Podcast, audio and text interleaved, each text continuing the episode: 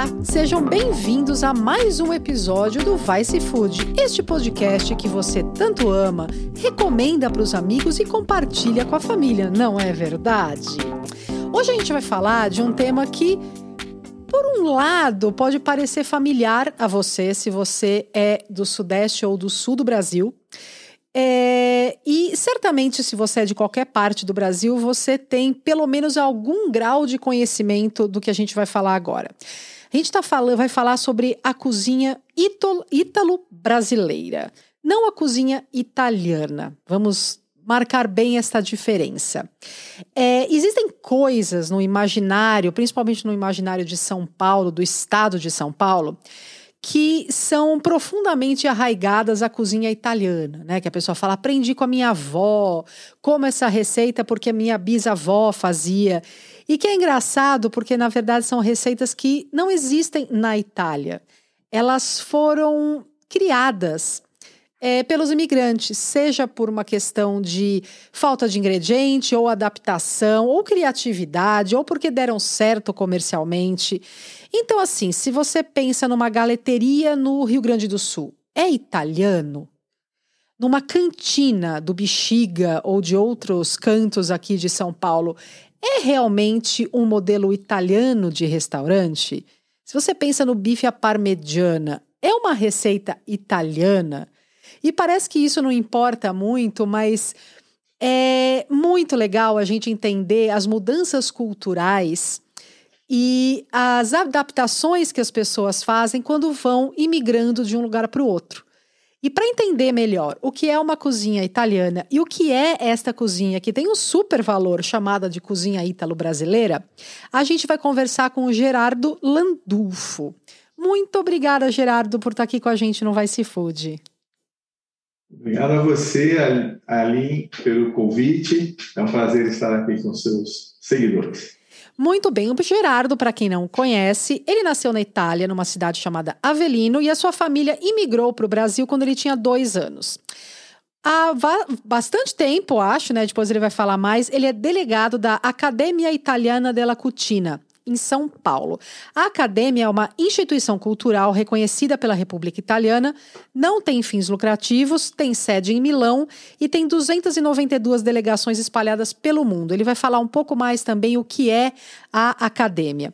A primeira coisa, Gerardo, que olhando, lendo o material que você me mandou é, e estudando isso, tem uma, uma coisa que me, é, que me marcou muito, que é um, vou ler um trecho, tá? E depois a gente vai comentar isso.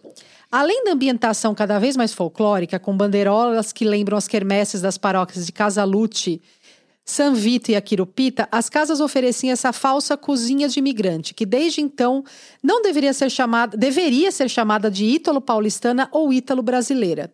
O excesso de molho de tomate provavelmente está ligado à fartura do produto, que era colhido apenas no verão na Europa e aqui nunca faltava, desde a chegada dos primeiros imigrantes, que trouxeram as sementes e iniciaram o cultivo da hortaliça para consumo próprio nas fazendas de café no interior, na qual, na qual eles trabalhavam, ou em pequenas chácaras perto e dentro da cidade de São Paulo.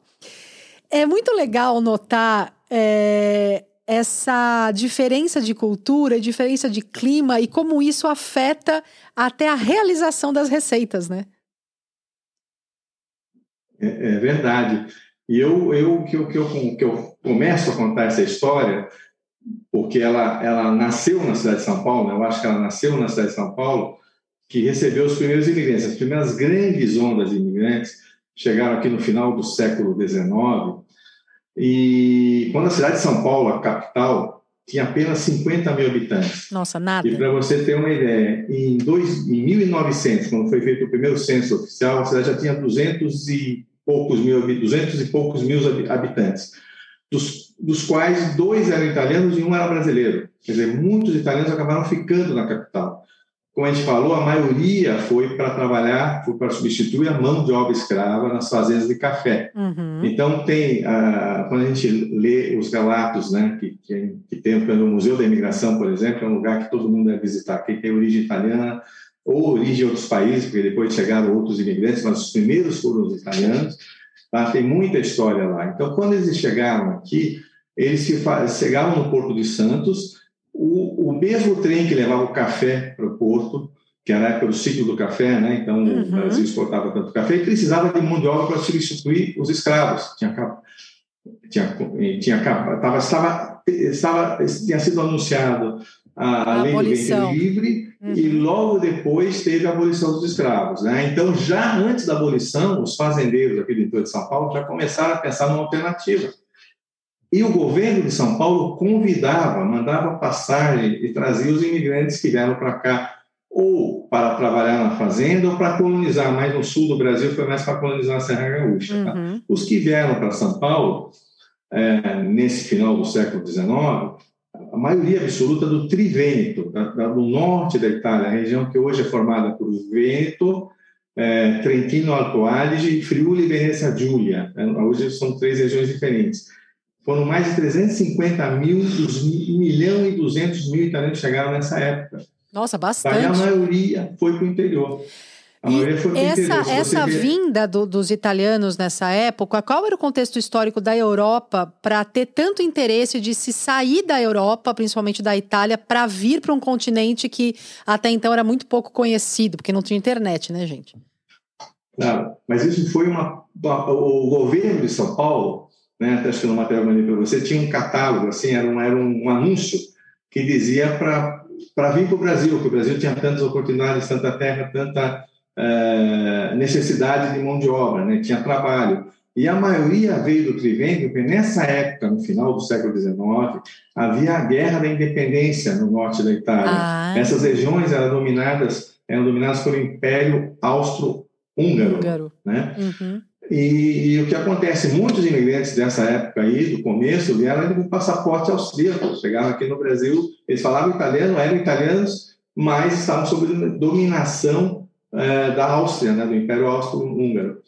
E, e, em italiano fala austro-hungárico, por isso que eu... Hungárico. é, por isso que eu dei uma paralisada aqui. É, então, essas pessoas vinham para cá é, com passagem de navio. Uma nova paga. vida mesmo, né? Fugindo da guerra. Exatamente. E sabiam que lá, uma das regiões mais ricas da Itália hoje é o Vêneto. Né? Mas na época, com, com, a, com as guerras para ser, ser independência, ou, havia essas guerras entre os exércitos que queriam libertar a Itália e os austríacos. Isso durou até 1920. Né? Então, eu, eu costumo dizer que a Itália se unificou primeiro no Brasil. Porque nessa época, para você ter uma ideia, né? nessa época é, é, vieram imigrantes de várias regiões, a maioria, repito, do Trivêneto, uhum. né? dessa parte nordeste da Itália, no é, nordeste da Itália. E depois vieram os imigrantes do sul. E há duas coincidências históricas aí. Né? Esses vieram exatamente para trabalhar na lavoura de café, convidado pelos fazendeiros, pelos grandes fazendeiros. Quem construiu o Museu da Imigração, que era a hospedaria dos imigrantes, foram os fazendeiros, foi o, é, o Visconde Parnaíba, se não me engano, que era o governador do estado de São Paulo, que é, fez é, essa, essa é bom a gente É bom a gente lembrar que era um convite, né?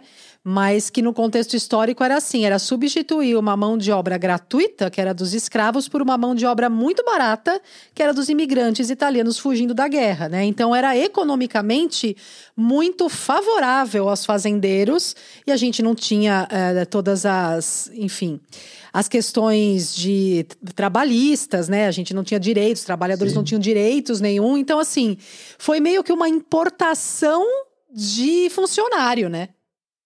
Exatamente. Não, tinha uma outra vantagem para os fazendeiros, que era uma mão de obra que já tinha uma experiência na lavoura, né? É, em outro tipo de lavoura, mas do, na lavoura, né? É. é. que, que já tinha algum conhecimento, quer dizer, então era, era né, o treinamento era mais rápido, digamos assim, né? Não conheciam o café, obviamente, mas trabalhavam a terra, né? sim, né? Eram pessoas sim. do, a, a, alguns não eram do campo, vieram de, de, todos os setores, mas a maioria eram, eram camponeses, tá? E eles foram trabalhar lá. E por que muitos ficaram em São Paulo? Quando perceberam que quando iam trabalhar nas fazendas, era um trabalho semi-escravo, porque eles tinham que, claro. eles ganhavam alguma coisa, mas tinham que comprar na fazenda, na, na vendinha Ficava da fazenda. Ficava sempre né? em dívida, né, com fazendeira. É, então, e teve alguns casos que eles também tinham direito a um pedaço de terra, essas coisas foram, dependia do, da situação, né? Uhum. O pessoal que foi para o Rio Grande do Sul tinha outro processo, Mas aqui no estado de São Paulo, a maioria realmente veio para trabalhar no início, né, as grandes ondas, na fazenda de café. Aí teve outro momento histórico que foi importante. Né? Tanto é que no interior de São Paulo tem muito mais gente de origem vêneta, enquanto na capital São Paulo, é, a maior parte é do sul da Itália. Tipo e é eu. um fato histórico, outra coincidência.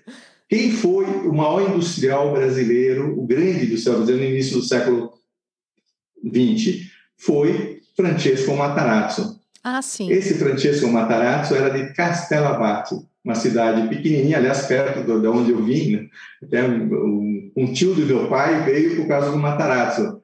É, é, que ele chegou aqui também no final do século XIX e qual a ideia que esse senhor Matarazzo teve aqui? Ele chegou e viu que não tinha azeite de oliva e começou a vender banha de porco, que a, que a cultura gastronômica tem que estar ligada, né? Uhum. Então ele, ele começou a vender banha de porco para fritura, né? Pra Mas para a própria comunidade italiana. Não, ele não. foi, eu, é, sabe, esses relatos históricos são meio. Sim, eu sei que ele foi sim. morar em Sorocaba, tá. coincidentemente, minha família foi morar também. E ele, ele, é, ele começou com isso e depois começou a fazer de tudo. Ele viu que aqui tinha grandes possibilidades, grandes oportunidades, né? E o que, que ele fez? Né? Ele chegou a ter... Era o maior grupo industrial Sim, da América do Sul, do Brasil. A cidade né? que eu nasci, São Caetano, tinha, São Caetano do Sul, tinha fábricas de cerâmica, de telha, de gigantescas, Matarazzo também. Tudo, siderúrgica, ele tinha de tudo. O que, que ele começou a fazer? Ele começou a chamar seus paisanos, né? Então aí veio muita gente, a maioria, que grande maioria dos imigrantes que vieram para São Paulo, são na região de Salerno, do, do, na Campanha, perto de Nápoles. Uhum. Muitos, né? Porque eles têm aqui a festa de é, a, a, Casarbono, né? Ah, tá. De, tá, são, são é, essa região. É, depois vieram também os calabreses, né? Uhum. Que calabrese é tiropita, né? Uhum. É, os campanos têm, dessa parte também tem festa de Casalucci, são as festas religiosas e também tem ligação com a comida. Foi ali que começaram a fazer as coisas que... Mas o Matarazzo, ele teve essa... essa ele era um... Você imagina na Itália quando diziam, olha, teve um italiano que saiu daqui, ele, a família dele já tinha alguma coisa, mas ele teve as ideias e virou milionário. Era um era o comparado ao Rockefeller naquela época ali, uma pessoa muito. Então imagina quanta gente falou vou para a América, fale na América, né? Fazer é. fortuna na América. Inspirada pelo Matarazzo. Isso. Aí veio, veio muita gente dessa região para trabalhar nas indústrias, inclusive deles, tá? nas tecelagens. Muito... Aí vieram técnicos, vieram gente, pessoas mais qualificadas também, tá? Mas a maioria veio para essa fase da, da, da quando começou a industrialização, que começou coincidentemente aonde aqui em São Paulo? Na região da Moca, do Brasil, onde tinha as grandes indústrias lá, né? E onde os imigrantes chegavam? O Museu da Imigração é ali, na divisa da Sim. Moca e do Brás. Outros ficaram por lá, por isso que os bairros italianos né, mais antigos são esses, né? Onde tinha a grande comunidade italiana onde nasceram as primeiras cantinas. Então, vamos falar cantinas. disso. Como nasceram as cantinas paulistanas?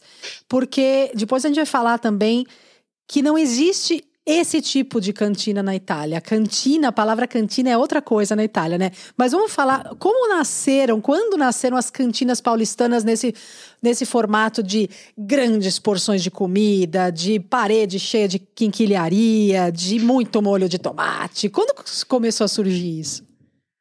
Então, isso são, são, são, são que é mais, é mais uma teoria que eu tenho, tá? Porque relendo, é, tem muita pouca literatura sobre isso, tá? Mas eu ouvindo também depoimentos de pessoas que, que um exemplo que eu faço é do falecido Angelo Mariano Luisi, que foi o segundo dono da cantina Capuano. Nossa, que Essa era cantina né? Capuano, né? você lembra? Uhum. Foi fundada em 1907, tá? Essa, por que chamava Cantina Capuano? Porque o primeiro proprietário chamava-se Francesco Capuano, era calabrês. E ele começou a trazer vinhos da Itália. Então, a cantina, o que é na Itália? A cantina é o lugar onde faz vinho, é a vinícola, tá? Uhum. Ou é a cantina onde guardam as coisas, dispensa sototerra, debaixo da terra, no, no subsolo, né? onde a temperatura é melhor para conservar vinhos e alimentos. E o primeiro capuano, segundo relatos, ficava, acho que na Major Diogo, numa casa no porão, ah. onde tinha essa, era, era uma... E ele vendia vinho. Como é que ele começou a servir comida? Porque normalmente o, né, naquela época, 1907, não tinha internet, não tinha nada, né? As pessoas, ele vendia vinho aos domingos. Aos domingos, as pessoas iam lá, levavam um garrafão para encher. Ele tinha um barril, trazia o barril da Itália, vinhos do sul da Itália, algum, parece também trazer algum do norte. E esses barris é, ficavam nessa, nessa cantina, onde as pessoas iam encher o seu garrafão para levar para casa, principalmente aos domingos. Depois né? da missa, aí, só né? Que, é, só que aconteceu o seguinte, aí, é, chegou numa hora que começou a fazer fila, né? Oh, o italiano está trazendo vinho bom lá da, da Calábria, da, da Campania, de algum lugar, e as pessoas iam comprar o vinho e ficavam esperando a vez de encher, porque ele devia ter dois ou três barris no máximo, então tinha que fazer uma fila. E chegava numa hora que o cidadão ia embora, porque falou: oh, minha mulher está esperando lá, o macarrão vai pra esfriar. almoçar, né? Tô com casa. fome, é. Aí o que, que o Francesco Capuano né, inventou? Vou começar a dar um pedacinho de linguiça para pessoal, para distrair o pessoal, para não dar fome, para ficar aqui esperando o vinho. E vou fazer um espaguete. Aí a mulher dele começou a fazer alguma massa tal, e aí virou, de repente, ele começou a vender vinho e servir comida. Depois, não se sabe quando, isso não tem registro, é, a abertura do Capuano tem registro, foi em 1907. Mas chegou numa hora que ele ficou mais conhecido, que abriu lá, ele estava na Bela Vista, abriu outro, outro local perto dele que se chamou Cantina, mas não vendia vinho, vendia só comida. Quer dizer, não tinha o vinho em barril, Sim. ele não importava. Porque as pessoas falavam, provavelmente, né, vamos comer na cantina, vamos pegar o vinho e comer na cantina. Na Itália, você encontra alguns restaurantes que se chamam cantina, mas são derivados de uma antiga cantina que vendia vinho. Ah, um exemplo, historicamente um exemplo... aquele lugar era uma cantina, né? Exatamente. Ou então um exemplo agora mais recente, né? Cantineta Antinori, que tem em Florença, é um dos restaurantes bacanas no centro de Florença, dentro do palácio da família Antinori, onde ele, ele deu esse nome porque é, pertence a quem tinha uma vinícola. Então é o lugar onde que ele e lá em Florença também tem muitos restaurantes que chamam Bucamari ou Bucalap, que são subterrâneos também. Lá é buca, não é cantina. É o, ah. o buraco, vai, o buraco. Tá, então essas são coisas que, né, é, considerando essa, essa, a, a, o que a gente consegue ler, o que eu ouvi do próprio Capuano, do próprio, do próprio não, do segundo, do, do Angelo Mariano Luiz, ele conta isso, ele conta que começou assim. E deixa eu né? te então, perguntar ouvi... uma coisa. Quando a gente fala de cozinha ítalo-brasileira, né, para quem está ouvindo entender, o que o que marca uma cozinha ítalo-brasileira? Assim, quais são as características dessa cozinha? Foi que você começou a falar, tá, Amy? Por exemplo, pessoa chegou imigrante aqui, tá? Ele não encontrou alguns produtos e não vai encontrar, não iria encontrar naquela época, principalmente, vamos dizer, os queijos, né? Os queijos eram diferentes, não tinha nem Quer dizer, os italianos que desenvolveram as, as queijarias aqui, né? Tanto que inventaram alguns, alguns é, queijos tipo parmesão, por exemplo, tipo parmesão, Sim. que lembrava o parmesão, mas não tem nada a ver com parmesão, né? Parece, é, é verdade que a história do catupiry era era para é ele nasceu numa tentativa de replicar aquele queijo cremoso italiano, que eu sei o nome e esqueci neste momento. É, não, é, é eu, eu acho, né? Tem o Paese, tem o Quartillo, tem vários queijos cremosos, mas essa história eu também gosto de contar, porque quem inventou foi um italiano chamado Mario Silvestrini, no sul de Minas ele quis fazer um queijo lembrando os queijos cremosos italianos. Ele deu o nome de catupiry, podia ter, podia ter outro nome, podia ser tipo Ber Paese, vai, tipo... É, Stracchino, lembrei, Stracchino, Stracchino. É, tipo Stracchino, ele podia é. dar qualquer outro nome, mas ele deu catupiry porque pelo que eu li, não tenho certeza, tá? Catupiry quer dizer uma, uma coisa boa em Tupi-Guarani. Ele quis homenagear a terra de adoção dele. Uhum. Em vez de homenagear como outros, né, que deram para tipo gorgonzola, tipo parmesão, ele homenageou o, a terra que o acolheu. Mas né? voltando, então, além da, além da questão da adaptação de ingredientes, o que faz uma cozinha ítalo-brasileira? Então, a cozinha ítalo-brasileira, aí vem, eu, eu, diferencio da cozinha do imigrante, tá? Ah, é? Me fala isso.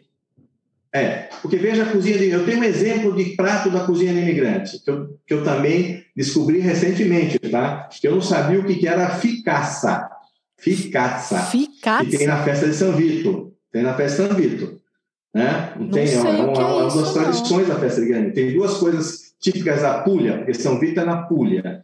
Tem Ficaça e Guimirella, que é um é que aquele eles fazem um fígado é, um espetinho de fígado com uns molhos tal. Tá. São duas, dois produtos que tem muito na festa de São Vito, que é uma festa tradicional aqui que começou também em 1920 alguma coisa e da comunidade da Puglia. A comunidade da Puglia que na maioria veio para trabalhar no mercado municipal. São muito comerciantes, cerealistas, a maioria. Tá, mas então, a cozinha, também, você né? citou esses dois pratos falando da cozinha de imigrante, que é diferente da cozinha ítalo-brasileira. Sim, então, vamos falar da, da, da ficaça. A ficaça, eu acho que é um prato que você pode dizer é a cozinha do imigrante com um nome diferente. Por quê? A ficaça é a focaccia barese, hoje, tá? Ficaça vem do dialeto ficaz, dialeto, dialeto da, ah. da Puglia, que quer dizer focaccia. Tá, tá? tá. Então, esse é um prato que manteve a mesma receita, ou seja, farinha com, com misturada com batata, é, tomate, azeitona, é um, é, uma, é um pão coberto com, com tomate, azeitona tá. normalmente, azeite de oliva, tal, que é mais ou menos igual a essa eficácia. Então, não teve uma alteração. Tá? tá. Já a guimirella, que em dialeto é quase impronunciável, é guimirelle, uma coisa assim, uhum. é um prato também da tradição da Puglia, feito com, é, com é, as partes, os miúdos dos animais, tá? tá? Só que aqui no Brasil usam só o fígado. Certo. Na Puglia usam outro também, ele é temperado, tem um, a folha de louro, é, de, de, de louro, né? Uhum. E é, é, um prato que tem muito. Então, esse eu diria que é um prato que foi adaptado. Então, tem um prato que o imigrante trouxe, o prato que foi adaptado. Quem sabe, você sabe, né? tem a festa de São Vito com eles falam que as mamas de São Vito, né? Le mame de São Vito. que hoje, que hoje elas, eu conheci, eu estive com eles, porque é interessante ouvir as histórias, né? Eu, eu os conheci, hoje tem uma da, da, dessas mães é espanhola, casou com italiano, aprendeu com a sogra. Nossa, que maravilhoso! Não, mas isso aconteceu muito também na cozinha ítalo-paulistana, ou seja, Sim. quem são os cozinheiros, quem é o pessoal lá do Leles, da Cantina do Sargento. Esse Tem muita gente do Nordeste do Bruno, Brasil, né? Trabalhou com o Giovanni Bruno, que também não era cozinheiro. Giovanni Bruno chegou no Brasil com 15 anos. Tá? E ele criou alguns pratos. Ele criou alguns pratos baseado. Aí tá, essa evolução que eu falo, cozinha ítalo-brasileira ou ítalo-argentina, ítalo-americana, são aqueles pratos que nasceram né? Ou porque alguém chegou aqui. Ah, parmigiana. Vamos falar da parmigiana, vai. Que é ah, a parmigiana é maravilhosa. A parmigiana seria, seria derivada da, da parmigiana de melanzane, de, de... de berinjela. Berinjela, tá? O que aconteceu? Substituiu a berinjela pela carne. Que a, que a, a parmegiana de, de berinjela é a berinjela empanada, fritinha, coberta Sim. com molho de tomate e queijo derretido. Sim, é, é, é Esse é, é original é, italiano. A, na verdade, é a parmigiana de melanzane, são as fatias de berinjela, tá? com, intercaladas com a mussarela e o molho de tomate em cima e vira o, Quer dizer, a parmigiana de melanzane tem as variações também regionais, Sim. pode ter na Sicília, na, é, eu tô falando mais da Sicília, né? Eu acabei falando, generalizando. Mas daí você faz é. o quê? Aqui no Brasil, com fartura de carne, o cozinheiro Ele fala, cara, aquela receita dá tão certo lá. E, e se eu trocar a berinjela por um bifão? É. Né? Não, e porque, porque o que acontece? Também você volta até meio fator histórico, né? Na cozinha italiana, a, a dieta mediterrânea, que é uma coisa muito importante, há uma, ele, há uma digamos, um equilíbrio né, entre massa, carboidrato, é, carboidratos, proteínas, uhum. verduras e frutas. Né? Então, tem isso. E a carne, normalmente, é um produto que se consome pouco, por dois motivos. Isso é uma questão histórica. Né? Primeiro, é melhor deixar a vaquinha para produzir o queijo, né? que, que, que vai durar durante Sim. o inverno mais, né? ou deixar o porco ali, você, o porco que faz os embutidos, né, para fazer só, só no, deixar o, o né, ele, ele, vai o, em vez de comer a carne fresca, vai ser comida é. só, só no Natal e no Réveillon. Uhum. O resto é ficar embutido. né? Que são coisas que são culturais, baseadas também na questão da sazonalidade, né?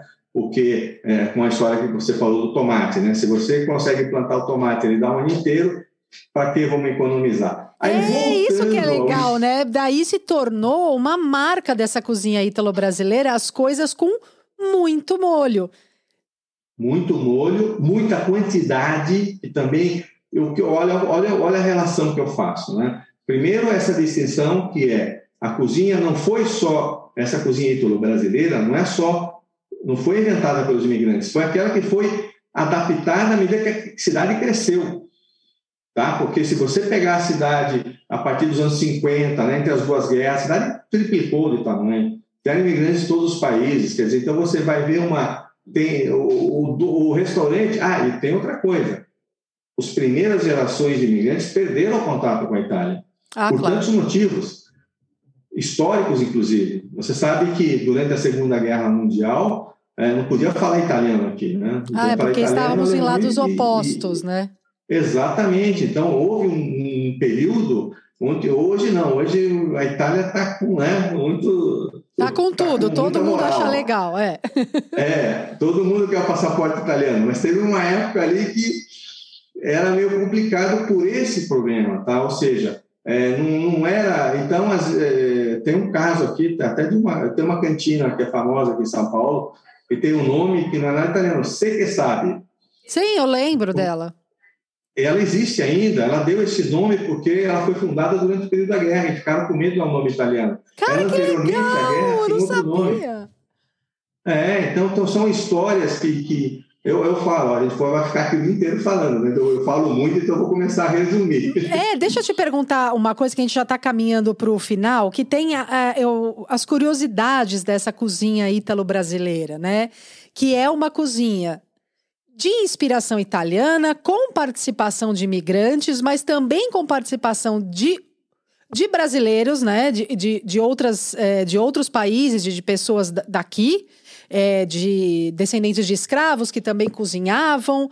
É uma, é uma grande mistura ali, junto com o que era, com o que se viu que dava mais certo com o público, que saía mais, né? É, e tem, tem uns pratos que são muito icônicos em São Paulo e que são totalmente de cozinha de, de imigrante, que eu acho legal comentar, que são, que não existem na, na Itália. Né?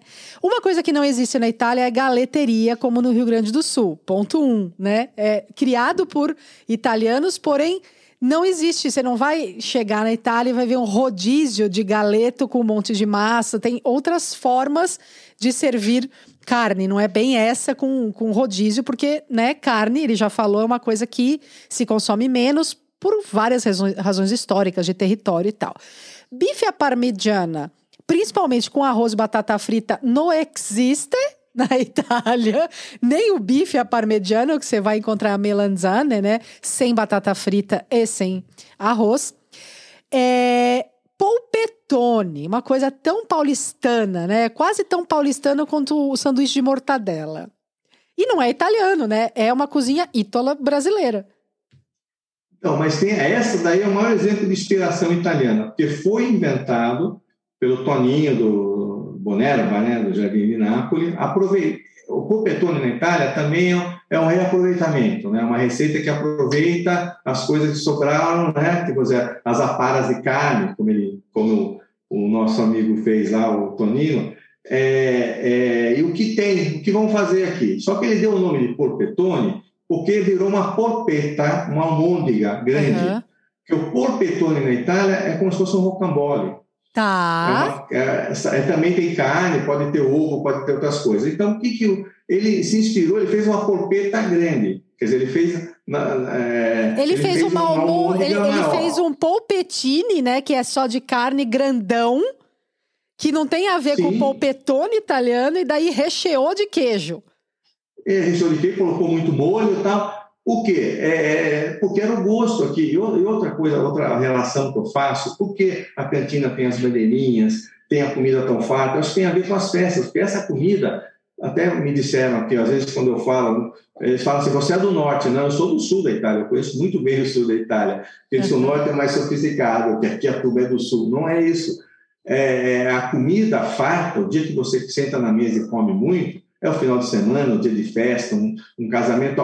Aqui, a comida italiana ficou famosa nas festas de rua. Uhum. E aí, quando começou a ter nos restaurantes, era tudo também exagerado. Tanto é que as bandeirinhas lembram as festas. Né, ah, né, elas emularam as festas de rua, tanto na, na quantidade quanto no, na de, no decor. Exatamente. então, é aquele dia da quermesse, aquele dia que você pode exagerar, pode.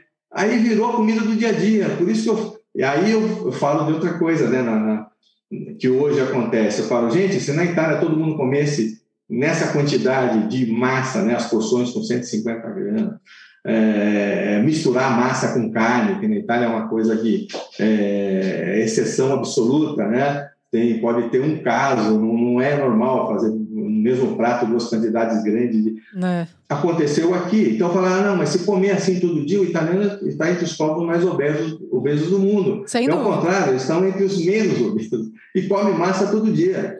Qual é o segredo disso? Primeiro, é o equilíbrio, a quantidade uhum. e o que coloca em cima, a mesma coisa da pizza.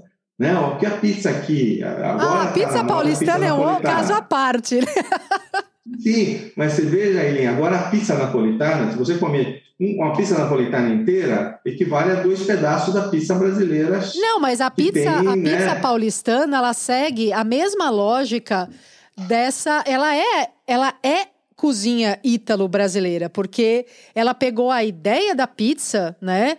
A, a, um disco redondo de massa e tal, só que colocou uma quantidade insana de cobertura, que não acontece na Itália, né? Então, porque as pessoas falam assim: se eu comer um, se eu comer um prato de macarrão, eu vou ficar uma semana na, na academia. Não é isso. Eu acho que é o segredo, né? Hoje isso é comprovado. A dieta mediterrânea, a alimentação dos italianos, é, é, a mais equilibrada que tem, porque é, não precisa fazer os quatro pratos que a gente Sim. costuma fazer, entrada, primo piatto, segundo piatto, dolce. Pode ser só ser três, pode ser uma, mais dividido na porção, porque se você come a massa antes, seu organismo a reconhece e digere mais rapidamente o carboidrato. Sim, se você sim. come né, um monte de massa, um monte de carne ao mesmo tempo, o teu organismo não reconhece. É não, o coitado mais... fica lá giboiando para fazer a digestão de tudo, né? Exatamente. A gente está chegando no final e eu queria é, antes de você falar o que você acha importante ou curioso as pessoas saberem sobre a cozinha ítalo-brasileira, falar que é muito bacana você ver a influência que o clima e a, as, a produção, né? tem nessa mudança de cultura, porque só se tornou a cozinha ítalo-brasileira, né? Só se tornou essa cozinha de porções muito grandes, muita carne, muita fartura, porque nosso solo é muito rico, porque a gente tem bastante insolação, tem aquela história, né, do que se planta tudo dá. É, então, se, é, é, essa união da questão do solo, da questão da agronômica mesmo, né? O como o como essa terra dá tanta coisa, o como é fácil plantar e, e, e, crescer e colher, dá tomate o ano inteiro, tem carne pra caramba, a vaca não tem que passar um tempo confinada porque é inverno, ela tem que ir para dentro, ela pode pastar o ano inteiro. O como tudo isso moldou o que a gente pensa, principalmente aqui em São Paulo, do que é a cozinha italiana, né? Do que é moldou o imaginário de várias gerações. É, e isso não é melhor nem pior do que a cozinha original, é apenas diferente por questões socioculturais e climáticas também. Gerardo, me conta, o que, que você, para a gente terminar, o que você acha legal que as pessoas entendam sobre a cozinha ítalo-brasileira? Olha, eu acho o seguinte, né, que a cozinha ítalo-brasileira, primeiro, ela deve ser reconhecida e respeitada como aquela que é, criou os hábitos alimentares dos brasileiros. Ou seja, você pegar os pratos preferidos, mesmo nas, nos estados onde tem grande influência italiana, o macarrão faz parte do, do dia a dia. Né? Uhum. Então, o que a gente, o que a gente trabalha para isso, né, dizendo, primeiro vamos considerar é, diferenciar o que é cozinha italiana e o que é cozinha ítalo-brasileira. Né? E, e eu acho que atualmente, né, os novos restaurantes que abrem, tem mais uma tendência de ser italiano que ítalo-brasileiro, tá? E agora tem uma terceira tendência de fazer a cozinha que, tem, que é mais fusion, né? Que mistura até um pouco de asiático com italiano. Quer dizer, isso são coisas que vão mudando.